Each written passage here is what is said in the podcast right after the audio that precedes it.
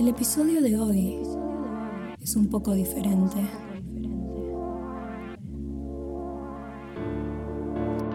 Van a escuchar historias nunca antes contadas. Si se asustan fácilmente, pausen, corran, dejen de escuchar. Esto es The TIG Experience Podcast y hoy nos acompañan todos nuestros oyentes. Estas son sus historias.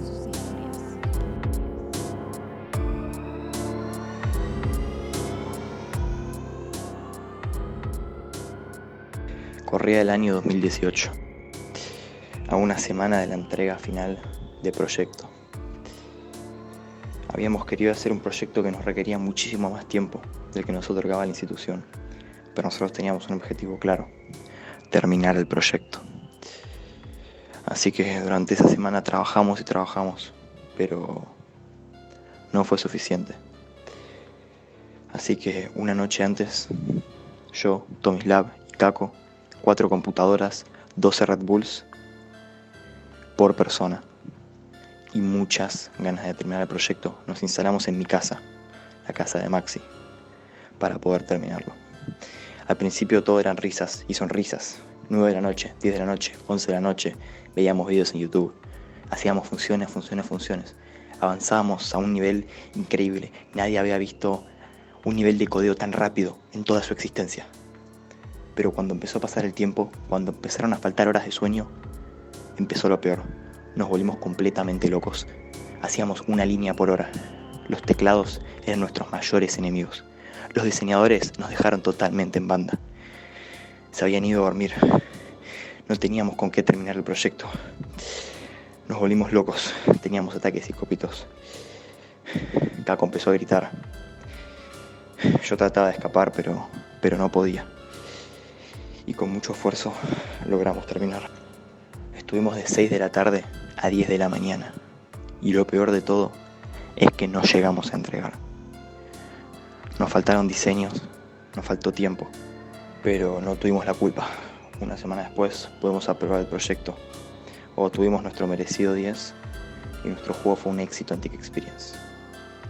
Estimados, les habla y narra Maximiliano Sánchez Garrini, combatiente de una noche de codeo interminable. Queda por siempre en mi recuerdo. Y también mis memorables compañeros, Tomislav Separovic y Franco Esteves. El objetivo era simple, streamear una cámara directo recognition. Para lograr esto me puse a investigar. Encontré un servicio llamado Kinesis. Se veía prometedor. Kinesis era capaz de mandar el video de una cámara directo a recognition, exactamente lo que queríamos. Sin embargo, había un problema. Solo se podía programar en Java o C++, ambos lenguajes fuera de mi conocimiento. Junto con Joaquín decidimos ir por el camino de C++, ya que este debía ser más rápido y eficiente, pero no sabíamos en lo que nos metíamos. Comenzamos por la documentación, fue un desastre. Aunque seguíamos los pasos a la perfección, el código no andaba. Faltaba información y estaba mal explicado. Error tras error, la pesadilla continuaba.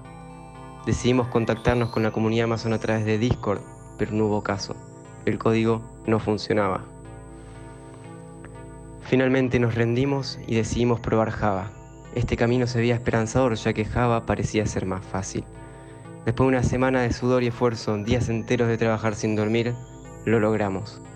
El código funcionaba, era espectacular. En ese momento estábamos felices, pero ignorantes. No sabíamos lo que era, lo que estaba por venir. La semana siguiente decidimos armar un modelo de negocios. Para este debíamos saber exactamente el costo de cada servicio. Fue en ese momento cuando revivimos el terror, Kinesis Recognition Video costaba 6 mil dólares el mes, solo por una cámara. Nuestros esfuerzos habían sido en vano.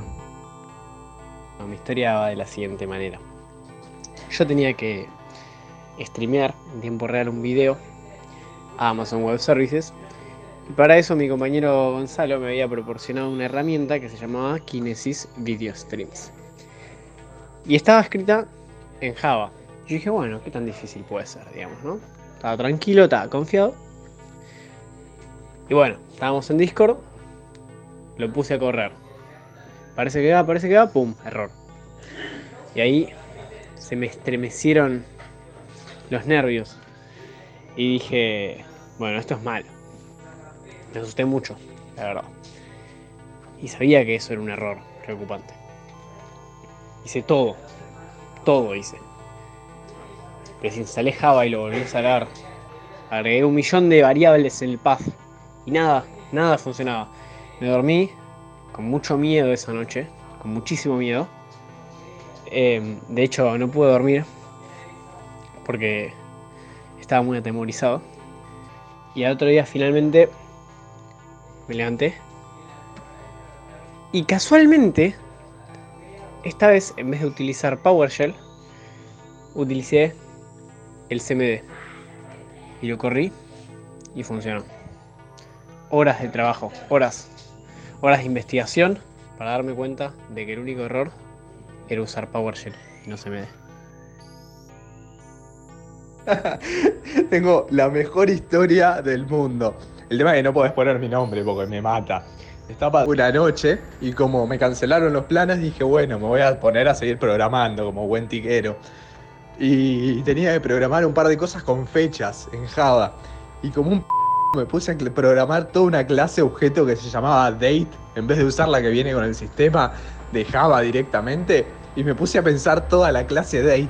Y estuve toda la noche escribiendo un objeto date y haciendo todos los métodos y todas las boludeces que necesitaba para el otro día levantarme a la tarde, ir a ver qué carajo había hecho y ver que había escrito todo un objeto date cuando en realidad ya existe y ya funciona perfecto. Había estado todo el año programando la aplicación. Era hermoso, el código era hermoso, todo funcionaba, ni un error. Pero faltando una semana para presentarla, empezaron los problemas. Cada vez que abría la aplicación en el celular, crasheaba una y otra vez. Yo no entendía lo que sucedía. El código estaba bien. Empecé a desesperarme. Noches interminables despierta. Mis padres temían por mi salud. Yo tenía que encontrar el error, tenía que hacerlo.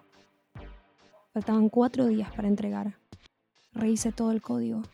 Lo rehice, todo. Me acuerdo de esos momentos y, y me dan escalofríos. Qué ilusa fui, pensando que eso iba a funcionar.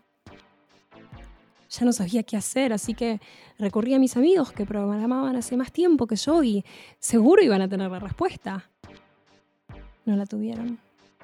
Nadie sabía qué pasaba con esa aplicación maldita que parecía funcionar pero no lo hacía. Comencé a pensar que me odiaba. La aplicación me odiaba, el universo me odiaba. Era la noche anterior a entregar. 55 cafés habían pasado y eran las 4 de la mañana. Cuando de repente, casi de manera mágica, se me ocurrió ver la carpeta de los recursos y las imágenes que me habían pasado las diseñadoras. La estúpida resolución estaba por el cielo. No, por la estratosfera. Estamos hablando de 500K extra extra full HD. Resulta ser que la aplicación no me odiaba. Pero yo sí las odié a ellas. Como toda mala decisión, empezar a usar GitHub sin saber qué carajo hace no tiene buenas consecuencias. Pero sí, teníamos proyecto en GitHub, hacíamos tres comandos add, pull y push. Un día después de supuestas alegrías, creíamos que estábamos felices. Llega el momento de subir el código a GitHub. Mucho trabajo, bastantes líneas, pura emoción. Pasó lo temido. Nos habíamos olvidado de hacer el pull. Alguien había hecho un commit y todo el trabajo estaba hecho sin tomar en cuenta ese commit.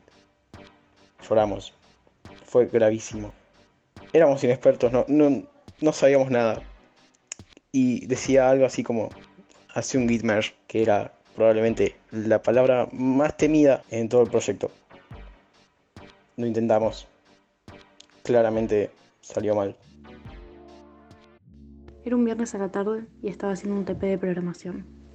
Me quedaban dos de los cuatro que nos habían dado y yo estaba tranquila porque eran las 4 de la tarde y la entrega recién cerraba a las 12. Estaba programando y habiendo terminado el segundo me quise poner a descansar y abrí WhatsApp. De la nada leo el mensaje que me iba a arruinar la tarde. Los TPs se entregan a las 6. De nada me di cuenta que me quedaban dos horas para dos TPs y había estado el resto del día haciendo los dos anteriores.